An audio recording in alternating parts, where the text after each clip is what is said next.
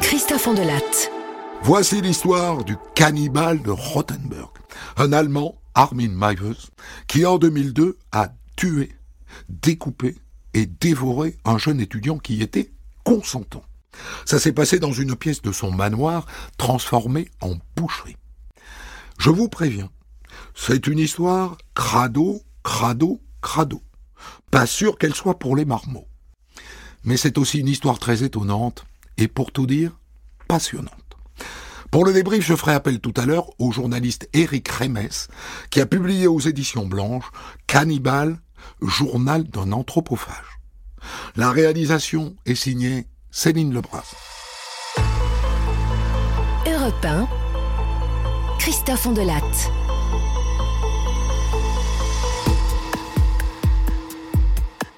En novembre 2002, un étudiant autrichien se balade sur Internet sans aucun but précis.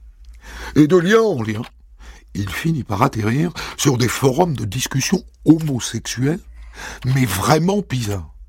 Des forums qui ont pour nom gourmet, café cannibale, gay cannibale. Et à la rubrique contact, une petite annonce. Cherche un homme bien bâti entre 18 et 30 ans, prêt pour l'abattage. Et c'est signé le maître boucher.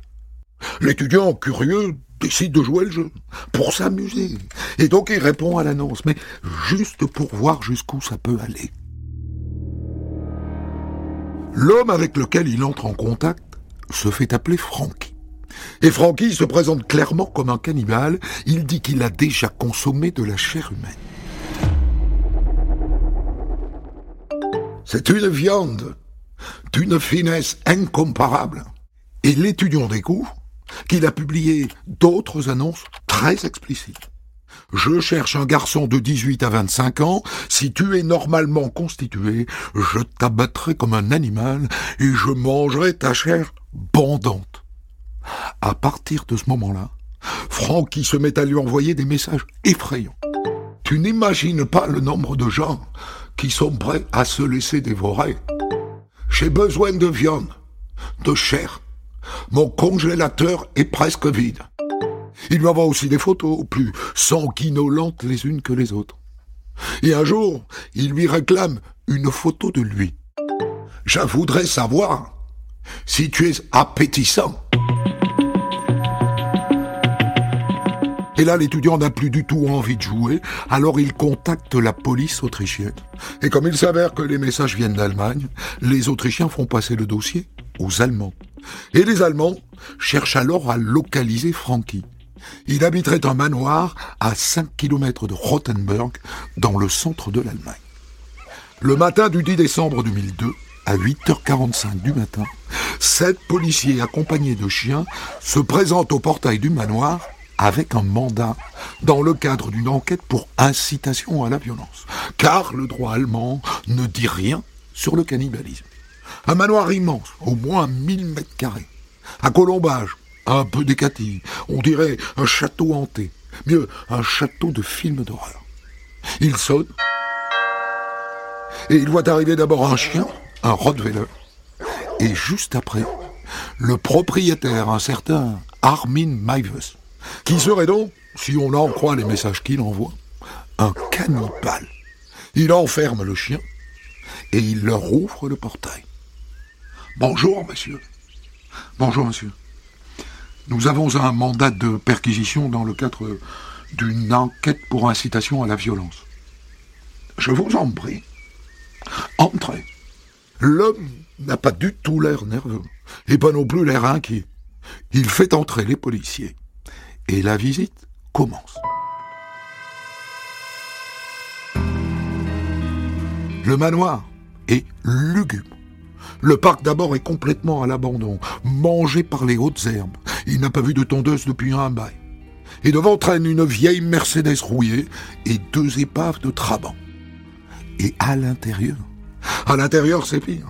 Dans certaines pièces, les fenêtres sont obstruées par des planches et les meubles sont lourds, massifs et sombres dans le plus pur style allemand de la fin du XIXe siècle.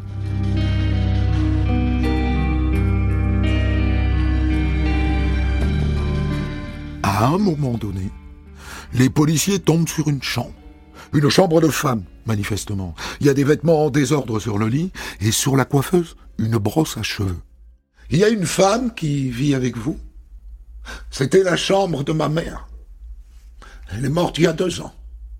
Et votre chambre à vous Où est-elle? Suivez-moi.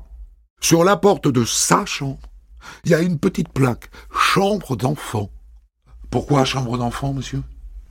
C'est ma mère qui l'a mise. Il y a 42 ans. Je ne l'ai jamais enlevée. D'accord. Il y a un, grenier dans votre manoir? Le grenier est un endroit très étonnant. C'est une salle de jeu avec un immense train électrique et au milieu, le squelette d'une tête de bœuf.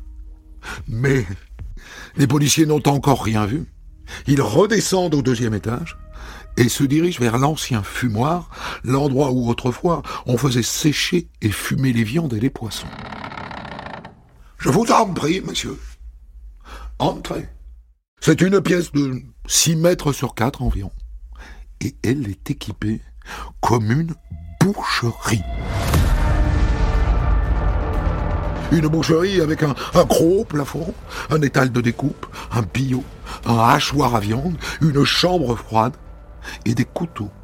Ça serait donc là qu'il découpe ses victimes En poursuivant leur visite, les policiers tombent sur un arsenal informatique. Remarquez, c'est normal, Maivus serait ingénieur informaticien. Mais tout de même, 221 disques durs, 3 ordinateurs, 95 CD, 1700 disquettes, 307 vidéos, 616 fichiers d'images et des cassettes VHS. Il va falloir exploiter tout ça. Ça sera long. Mais le clou de la visite, c'est le congélateur près de la cuisine. À l'intérieur, il y a 10 kilos de viande soigneusement découpée. Tu crois que c'est de la viande je, veux dire de la viande humaine? Bah, j'en sais rien. On va porter tout ça au labo. Ensuite, les policiers font venir une pelleteuse avec l'idée de creuser dans le jardin. Si c'est vraiment un cannibale, ah, il s'est forcément débarrassé de tout ce qu'il pouvait pas manger. La pelleteuse se met en marche et rapidement elle tombe sur une caisse en bois. Stop Dans la caisse, il y a des ossements. Et là encore, direction le labo. En début d'après-midi, Armin Mavis a manifestement compris qu'il était coincé. Alors il appelle son avocat. Accepteriez-vous de me défendre? C'est pour un délit grave. Pourquoi? Vous avez un cadavre dans votre congélateur Il ne croit pas si bien dire. L'avocat débarque dans la foulée et Mivus lui dit toute la vérité. J'ai tué un homme et je l'ai mangé.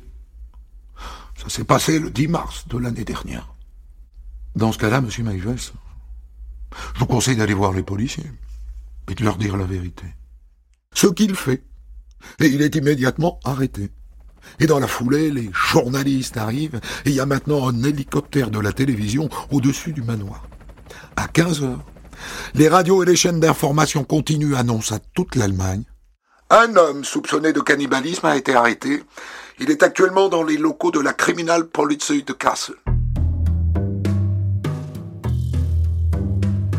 Avant de quitter le manoir pour être emmené au siège de la police, Armin Mavis lâche une dernière information. Vous savez, j'ai, j'ai tout filmé. Hein. Les cassettes sont cachées dans la maison. Vous, ne les avez pas trouvées? Non. Non, ils ne les ont pas trouvées. En même temps, vu la taille du manoir, ils ont dû passer à côté de tout un tas de choses. Oh, mais ne vous inquiétez pas. Je vais vous montrer où sont ces cassettes et il les conduit à sa cachette, dans laquelle il y a trois cassettes VHS de deux heures chacune, qu'il va falloir visionner. Voilà donc Armin Mivers dans les locaux de la Cripo la police criminelle de mètre quatre-vingts, blond, la mâchoire carrée, les yeux bleus. Et c'est étonnant, mais il est très calme, très poli, très, très courtois. Et d'emblée, il assume. Oui, oui, je suis un cannibale. Nous sommes environ 800 dans toute l'Allemagne. Et nous sommes tous passés à l'action au moins une fois. Croyez-moi. Entre-temps, les policiers ont réussi à entrer en contact avec un certain Ludwig, l'un de ceux avec lequel il correspondait beaucoup ces derniers temps. Et l'autre leur a envoyé le dernier message de Frankie. Si tu viens chez moi, tu n'en repartiras pas. Ce message, les policiers le lui mettent sur le nez. Et ça aussi, il assume. Ah oui, oui. J'ai bien écrit ce message. Et des quantités d'autres. À part ça, le laboratoire vient d'appeler. Alors nous avons analysé à la fois la viande retrouvée dans le congélateur hein, et les ossements euh, que vous avez retrouvés dans le jardin. Je crains de devoir vous dire euh, qu'il s'agit de restes humains.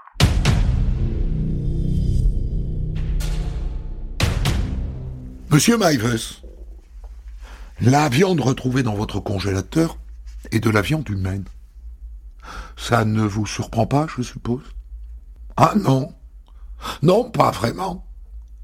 Quel est le nom, monsieur Mivers, de l'homme que vous avez tué? Je ne sais pas. Moi, je ne le connais que sous le pseudo Internet. Il se faisait appeler Castor 99 et il a répondu à mon annonce. Qu'est-ce qui s'est passé, monsieur? C'est un jeu qui a mal tourné Oh, non. Ça n'avait rien de jeu. Il est venu pour se faire abattre et, dévorer. Et c'est ce qui s'est passé? Il était d'accord. Il voulait mourir. Vous n'avez pas regardé les vidéos. Parce que j'ai tout filmé. Il va donc falloir urgemment visionner ces fichues cassettes.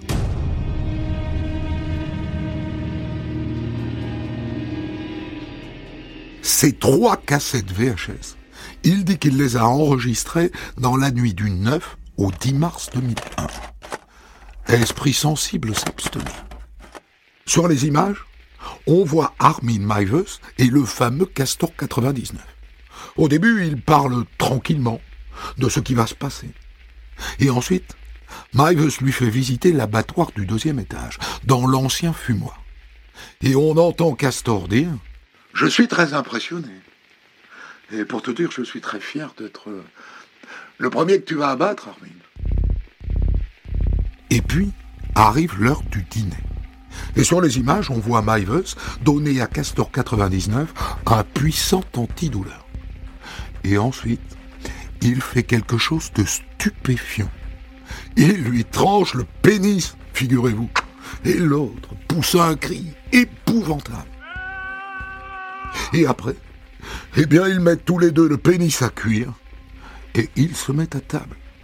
Leur discussion est surréaliste.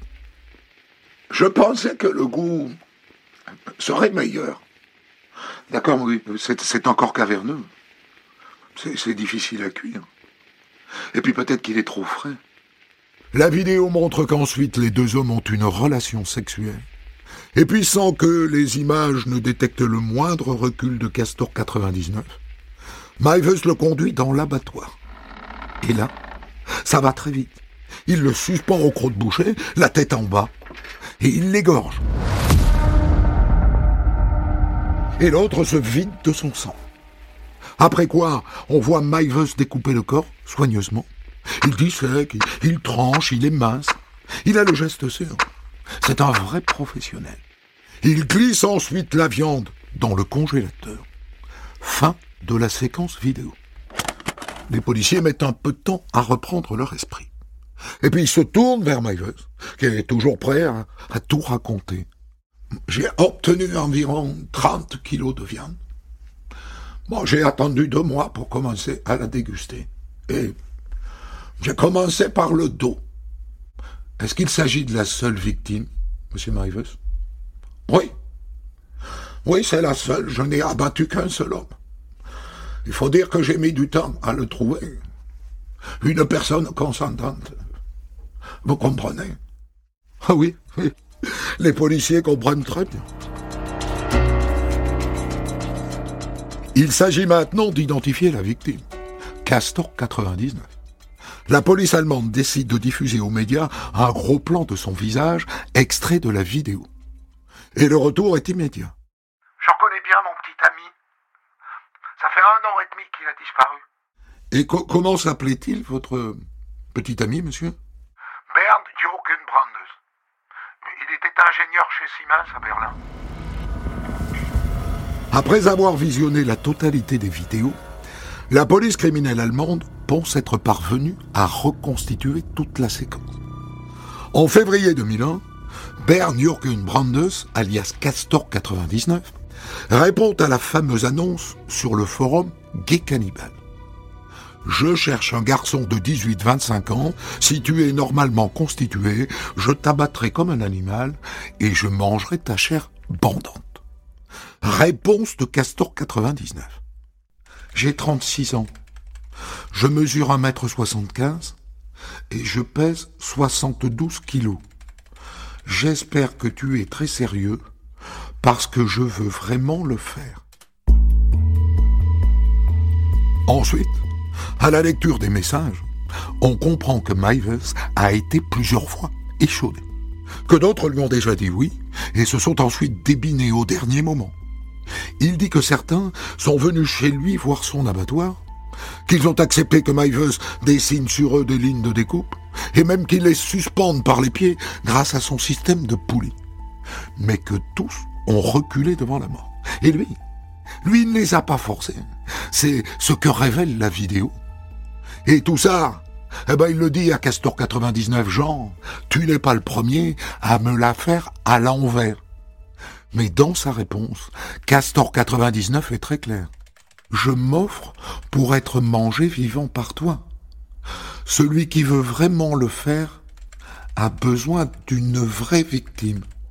En remontant les échanges sur Internet, on voit qu'ensuite Bernd Jürgen Brandes, alias Castor 99, a du mal à dormir. Je ne sais pas à quoi m'attendre. As-tu déjà abattu un homme Malheureusement, seulement dans mes rêves.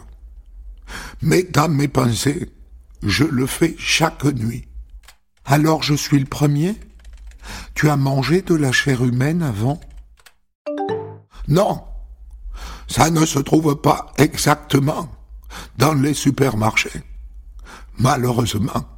Comment sais-tu si tu vas aimer? Et si le sang ne te rendra pas malade? Je me prépare dans mes rêves. Une fois, j'étais tellement excité, j'ai attrapé une aiguille et j'ai tiré mon propre sang afin de pouvoir le boire. C'était assez savoureux. Et puis le 8 mars 2001, dernière conversation sur Internet avant la rencontre. Après t'avoir abattu, je te découperai habilement, sauf pour la paire de genoux et quelques ordures charnues, la peau, le cartilage et les tendons. Il ne restera pas beaucoup de toi. Ok, je vois que tu as pensé à tout. Bien, on voit que je suis le premier. Et tu ne seras pas le dernier, j'espère. J'ai déjà tenté d'attraper un jeune de la rue, mais je préfère tuer seulement ceux qui veulent être tués. Le lendemain, Brandes se lève comme s'il se rendait à son travail. Il va à la gare, il prend un billet aller simple pour Cassel, en espèces, et il monte dans le train.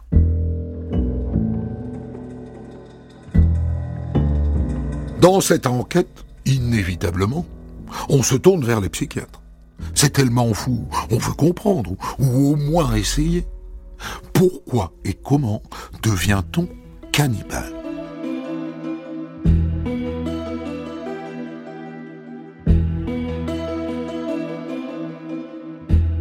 Les psychiatres repèrent un premier traumatisme dans la vie d'Armin Meyers. À l'âge de 8 ans, son père et ses deux frères aînés quittent la maison pour s'installer à Berlin. Et donc Armin se retrouve seul avec sa mère, qui est une femme autoritaire et possessive. Et ils vivent tous les deux dans le sinistre manoir de Wüstefeld. Et il dit que c'est là qu'il a créé un ami imaginaire, une sorte de petit frère, qu'il a appelé Frankie. Les psychiatres disent que cet isolement est la source de tout. Il n'a strictement aucune distraction, si ce n'est la ferme d'à côté. Et notamment ce moment où, tous les ans, le voisin tue le cochon. Il n'en loupe pas une miette.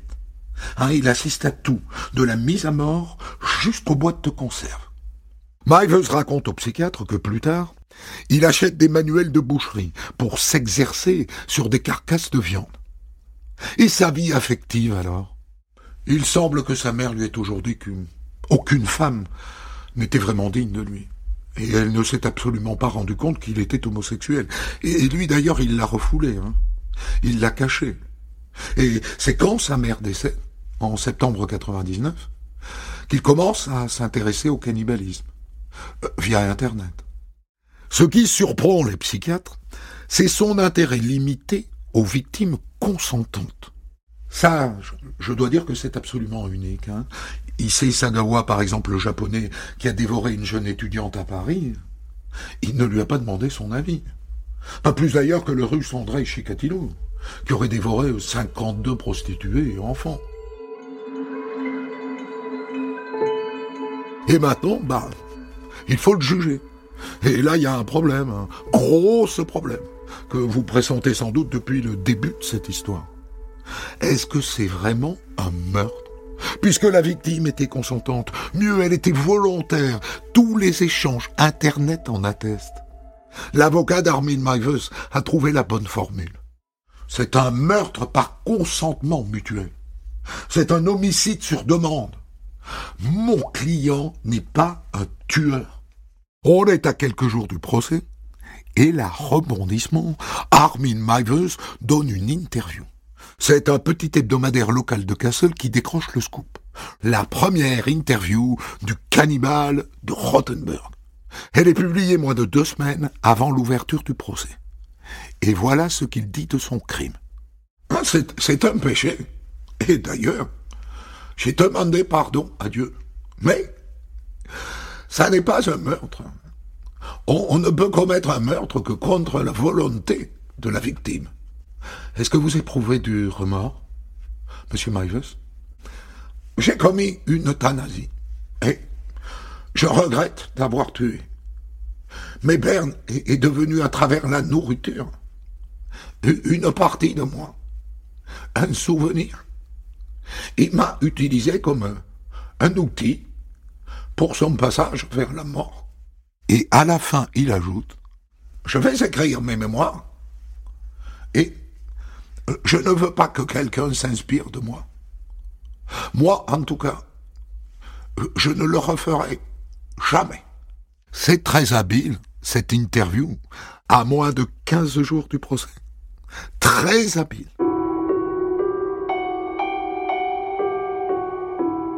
Le procès s'ouvre le 4 décembre 2003 devant le tribunal de Kassel. Et tout le monde attend l'entrée du monstre dans le box. Dès qu'il arrive, les photographes le mitraillent. Ça alors?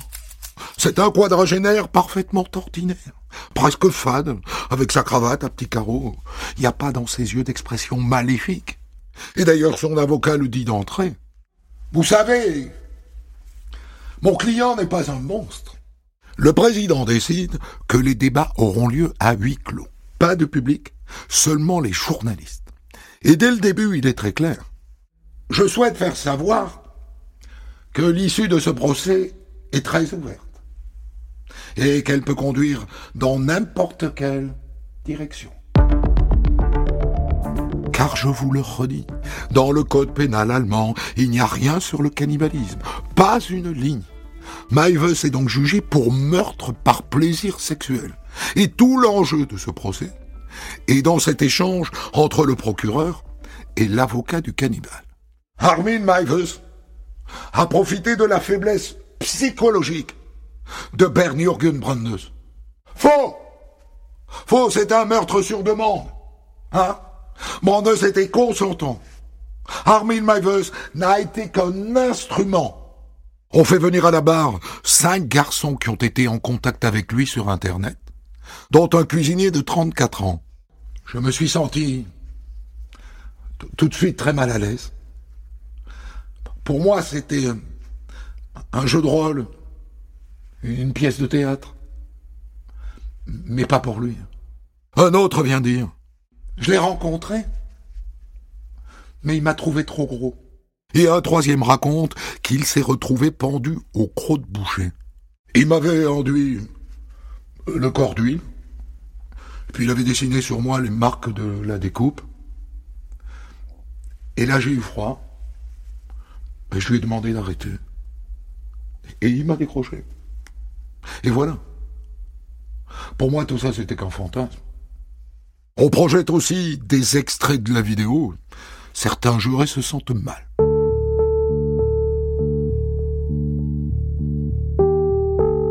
On parle assez peu de la victime pendant ce procès. On apprend qu'il se sentait coupable de la mort de sa mère, survenue lors d'un accident de voiture dans lequel il était présent, que longtemps il a écumé les petites annonces pour trouver une femme, qu'il s'est fait escroquer par une Nigériane qui n'est jamais arrivée à l'aéroport où il l'attendait. Et surtout, qu'il a refoulé longtemps son homosexualité. Mais pour ses collègues de travail et ses très rares amis, c'était un homme solide, fort, sur qui on pouvait compter. Un homme normal. Vous savez, quand il se lançait dans, dans quelque chose, il le faisait à fond. L'heure du verdict approche. Dans sa plaidoirie, l'avocat de Mivers s'attache au consentement de la victime. Normal. Plusieurs fois, il aurait pu tuer des hommes. Il ne l'a jamais fait. Il a attendu un partenaire consentant. Un partenaire consentant et pas une victime. Le 30 janvier 2004, le tribunal rend son verdict. Armin Mivers est condamné à huit ans et demi de prison. Le parquet fait appel. Dans l'attente du procès, Mivers donne une nouvelle interview. Je n'étais pas très excité pendant le meurtre, ni d'ailleurs pendant que je découpais le corps. J'étais concentré. Je voulais faire un bon travail. Mais je me suis souvent masturbé en regardant la vidéo de cette soirée. C'est normal. Ça faisait 40 ans que j'attendais ce moment. Le procès en appel a lieu en janvier 2006 à Francfort. Sauf que cette fois, il est jugé pour assassinat. Et donc à la fin, le verdict est très différent. Il est plus conforme à ce qu'attendait l'opinion publique. Perpétuité. L'histoire n'est pas totalement terminée. Car l'année suivante, chose qui serait strictement impossible en France, Armin Mivers donne depuis sa prison une interview filmée. My name, Armin Mivers. I killed a man,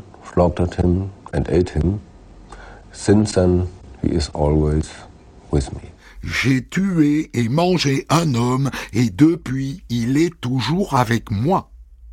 Et il ajoute, la première bouchée fut très étrange. J'attendais cela depuis quarante ans.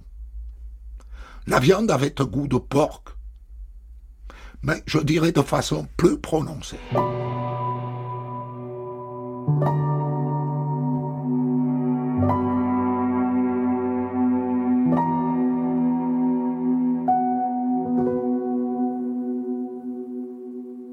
Voilà pour cette hallucinante histoire que nous allons débriefer maintenant avec un écrivain et journaliste qui s'est euh, passionné pour ce sujet. Éric Remes, vous avez écrit Cannibal, journal d'un anthropophage aux éditions blanches. Et dans ce livre, alors votre démarche est tout à fait particulière, c'est-à-dire que vous vous mettez à la place de Mivers et que vous racontez cette histoire au jeu. Pardon pour cette première question, mais est-ce que ça trahit une forme d'attirance? Alors, c'est l'attirance pour la folie, l'attirance pour la violence, euh, dans laquelle j'étais plongé à ce moment-là et qui m'a qui m'a fasciné. C'est une histoire d'amour entre deux personnes totalement folles. C'est deux homosexuels. Donc ça me concerne que je suis moi-même homosexuel. Et je trouvais cette histoire totalement délirante et, digne d'un bon roman, quoi. Donc la part, au fond, là, la, enfin, votre livre a une démarche assez romanesque, parce que est-ce que euh, ça a été facile d'entrer dans la tête de Mivers Je suis un habitué des autofictions, donc euh, j'ai toujours travaillé euh, avec le jeu, et il m'a semblé logique de continuer avec le jeu pour l'histoire de ce cannibale. Voilà. Que vous avez nourri aussi de votre euh, savoir personnel. J'ai noté que vous êtes, au-delà du métier de journaliste et d'écrivain, vous êtes initialement un psychologue clinicien. Oui, j'ai une maîtrise de psycho et une maîtrise de philo, effectivement. Mmh. Ça vous a aidé? Euh, J'ai toujours été euh, fasciné par la folie des hommes. Et en fait, l'amour, quel qu'il soit, correspond à la, à la fusion entre deux folies, mais deux folies qui sont moins radicales que dans ce, dans ce cas-là, quoi. Vous avez pris soin, et, c'est intéressant, on peut commencer par ça, de dire euh, il y, a une minute que euh, c'était euh, une amour, un amour homosexuel. Qu'est-ce que cette affaire fondamentalement à avoir avec l'homosexualité? C'est-à-dire qu'en fait, l'homme était tellement, Armin était tellement libre vis-à-vis de lui-même et vis-à-vis de sa sexualité déviante qu'il a voulu la vivre avec quelqu'un dont il était proche et dont il pouvait se sentir proche, c'est-à-dire un homme, parce que les femmes, ça ne convenait pas pour lui, quoi. Les femmes, c'était de la science-fiction pour lui. Mmh. Vous, vous, dites sexualité déviante. Pour vous, euh, il ne s'agit que de sexualité déviante Dans ce cas-là. Dans mmh. ce cas-là, mais l'homosexualité est quelque chose de tout à fait normal, hein, au même titre que l'hétérosexualité. Alors, il y a deux indices. Il y a, euh, un moment où il y, a, ce type au tribunal qui vient dire il m'a pas choisi parce que j'étais gros. Il y, a donc un, comment dire un, rapport physique. Euh, il y, a, quelque chose du côté du flash, du esthétique. Esthétique, ouais. Fusionnel. Ouais. Il, parle de chair bandante. Chair effectivement, il consomme le, phallus triomphant euh, découpé, qu'il fait frire à la poêle, qu'il fait revenir, qu'il fait brûler, finalement qui est inconsommable. Et effectivement, c'est la symbolique du phallus qui, qui est là avalé et la puissance de l'homme ingéré. Et c'est pour ça qu'il dit à la fin, cet homme est en moi. Il l'a ingéré complètement. C'est une fusion totale. Et alors, euh, il dit aussi, euh, c'est d'ailleurs comme ça que débute votre bouquin, qu'il se masturbait en regardant les images qu'il avait tournées au, moment où il a tué euh, sa victime. C'est un vicieux, c'est un pervers, un pervers total. Oui. Et qui a besoin de, de vivre son fantasme, mais qui, l'ayant vécu une fois, le reproduit euh, inlassablement et veut le reproduire ensuite. quoi. C'est pour ça qu'il est, il est heureux qu'il ait été mis en prison, parce qu'il aurait continué à trouver d'autres victimes. Euh, le fait qu'il se soit filmé, justement, et mieux encore qu'il dise de lui-même aux policiers où sont cachées les cassettes. Ça dit quoi, ça? Alors, c'est un geek, hein, il était fan d'informatique, il était, sa maison était remplie d'ordinateurs, il avait travaillé avec Internet depuis le départ, donc il connaissait bien tout ça. Et regardez maintenant, 15 euh, ans après, euh, tous les délits, tous les, euh, le moindre délit est, est, filmé et diffusé sur YouTube. Vous voyez, c'est, il est à l'avant-garde en fait. Quoi. Est-ce qu'Internet peut expliquer l'essor éventuel, s'il y en a un, on va en parler, du cannibalisme. Parce que hum, c'est vrai que tant que ça reste dans votre tête un, fantasme, c'est une chose, mais quand vous pouvez commencer à échanger avec des volontaires et avec des gens comme vous, alors ça élargit le champ et ça peut amener à ça. Bah, Internet, c'est c'est une bibliothèque mondiale des perversions dans lequel on peut se plonger et trouver chacun à, sa, sa, sauce, quoi, en fait. Quoi. Chacun a, son propre désir, chacun son propre fantasme, et on trouve des gens qui se correspondent. Un peu comme pour les réseaux sociaux. En fait, on, on, on échange qu'avec des gens qui nous ressemblent. Et on élimine ceux qui ne nous ressemblent pas. Donc Internet peut... Facebook avant l'heure. Donc Internet peut avoir donné un certain essor à ce goût pour le cannibalisme? Pas plus qu'à d'autres goûts, comme euh, Internet permet des choses tout à fait, euh, j'allais dire catholiques, comme la rencontre entre homosexuels, entre, entre hétérosexuels, et entre particularités physiques et psychologiques. Hmm. Donc euh, non, c'est un moyen de liberté, mais euh, le problème c'est que cette liberté, on peut la dévier, on peut en faire une déviance. Alors, ce qui est intéressant, c'est qu'on cherche évidemment à comprendre comment et pourquoi Maivus est devenu cannibale, et on nous offre une première explication qui est cet isolement qu'il vit avec sa mère dans ce château lugubre C'est pas une raison non plus pour chacun que chacun devienne un cannibale, mais euh, effectivement le rapport le rapport castrateur de sa mère, le rapport euh, euh, inquisiteur, incestueux de sa mère fait qu'il a eu des déviances qui l'ont taraudé très tôt, quoi, très jeune. Pourquoi dites-vous incestueux Pourquoi dites-vous incestueux parce qu'un amour passionnel comme avait sa mère envers son fils, euh, à l'enfermer, à l'infantiliser, à le chosifier, à le réifier, faisait que c'était une forme de, domination euh, incestueuse, quoi, même si l'inceste n'est pas euh, matériel et physique, quoi. Donc il grandit dans quelque chose de malsain, quoi. Oui, mais euh, là encore, ça n'excuse pas tout, quoi. Hein. Hmm. Alors le fait qu'il ait vu tuer le cochon, ça, ça m'a beaucoup inquiété parce que moi j'ai vu ça toute mon enfance et je, ne crois pas être devenu cannibale. C'est-à-dire, voilà. c'est pas un déclencheur, on est d'accord? Non, non, non, non. Hmm. Mais, ça vient des images qu'il a, c'est des images qui l'ont marqué et qu'il a fantasmé, et qu'il a élaboré, élaboré un processus, un scénario euh, très sophistiqué et qu'il a réussi à mettre en, en œuvre un jour ou l'autre, quoi. Voilà. Alors, puisque vous êtes psychologue clinicien de formation, est-ce que c'est euh, un psychopathe, comme les autres? Ah oui, c'est un psychopathe, tout à fait, oui. Qui s'est construit, puisque la psychopathie se construit, en général pendant l'enfance, et qui s'est construit euh, sur ce rapport avec sa mère. Tout à fait.